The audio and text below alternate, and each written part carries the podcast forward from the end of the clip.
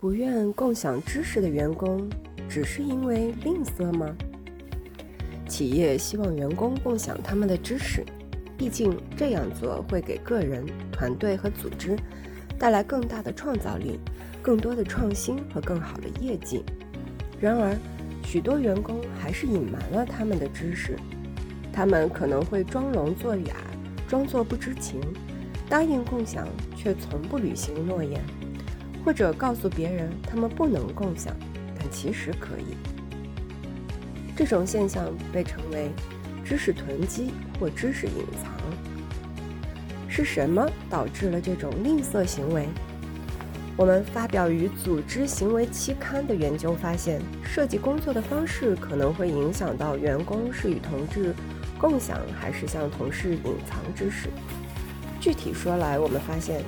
认知上越复杂的工作，人们需要处理大量的信息并解决复杂的问题，往往更能促成知识共享。有更多自主权的工作也是如此。通过重视工作的这些方面，管理者就能鼓励员工更多共享，更少隐藏。我们从两项研究中获得了这些发现。收集的数据来自澳大利亚多家组织的三百九十四位知识工作者，以及中国一家出版公司的一百九十五位知识工作者。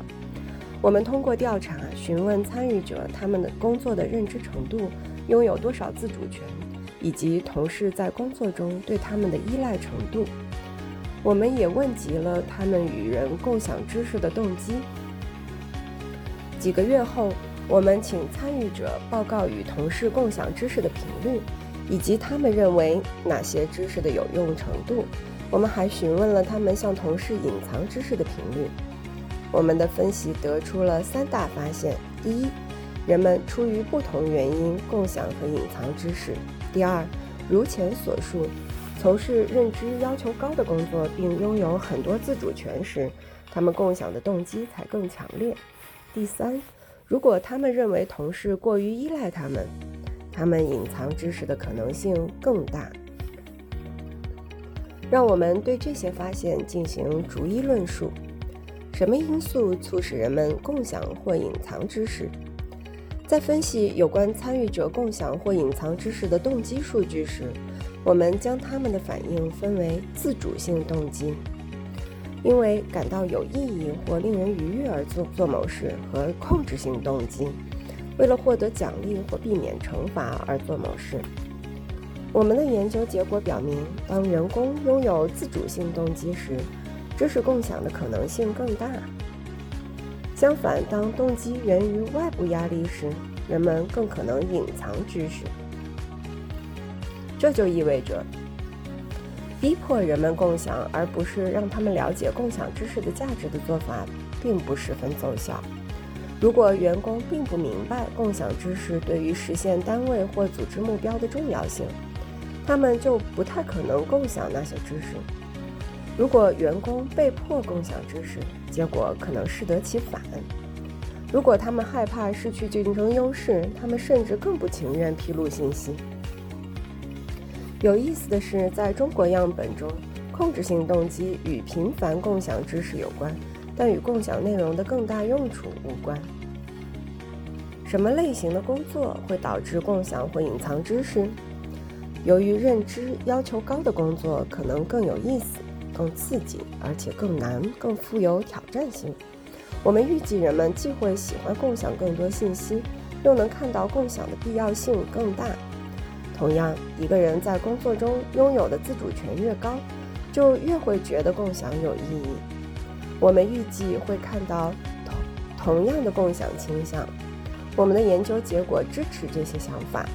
工作有高度认知和自主权，他们会更加频繁共享有用的知识。澳大利亚和中国的知识工作者都是如此。如果人们依赖你，情况会怎样？知识工作非常依赖组织里各种人员所拥有的知识，包括有形及无形知识，比如数据和诀窍。这会造成员工之间相互依赖，因此一个人可能需要来自各方的信息才能有效完成自己的工作。如果你得依赖同事的知识来完成自己的工作，你也许会比较愿意与他们共享知识作为回报。除了询问受访者如何向同事共享和隐藏知识之外，我们还问及他们，同事是否会依赖他们才能完成工作。我们预计，如果受访者认为同事依赖他们，他们会更愿意共享知识，而不不太可能隐藏。大大出乎我们意料的是，我们发现的情况正好相反。当人们认为别人依赖自己，会感到被迫共享知识。这反而促使人隐藏知识，这可能是由于同事频繁的请求会占用他们的时间。当今社会，时间是十分稀缺的商品，人们通常选择优先处理自己的任务，而不是共享知识，甚至假装没有别人需要的信息。和所有的研究一样，我们的研究也有局限性。首先，我们没有考虑参与者所共享知识的性质。有人可能会说，如果员工乐于共享知识，这可能导致他们共享更多隐性知识，比如更难记录和转移的内行诀窍，而非显性知识，多为白纸黑字的课本信息。其次，我们的数据局限于员工的自我报告。如果之后的研究能够收集额外的数据，会很好。比如来自同事的报告，内容涉及他们得到共享知识有哪些，有用程度，何时遭到拒绝以及被拒绝的原因。有效的知识共享对于所有组织都至关重要，然而许多组织难以让员工参与进来。我们的研究结果表明，如果管理者希望鼓励更多的共享行为，他们必须把工作设计成。让人们愿意讨论自己的知识。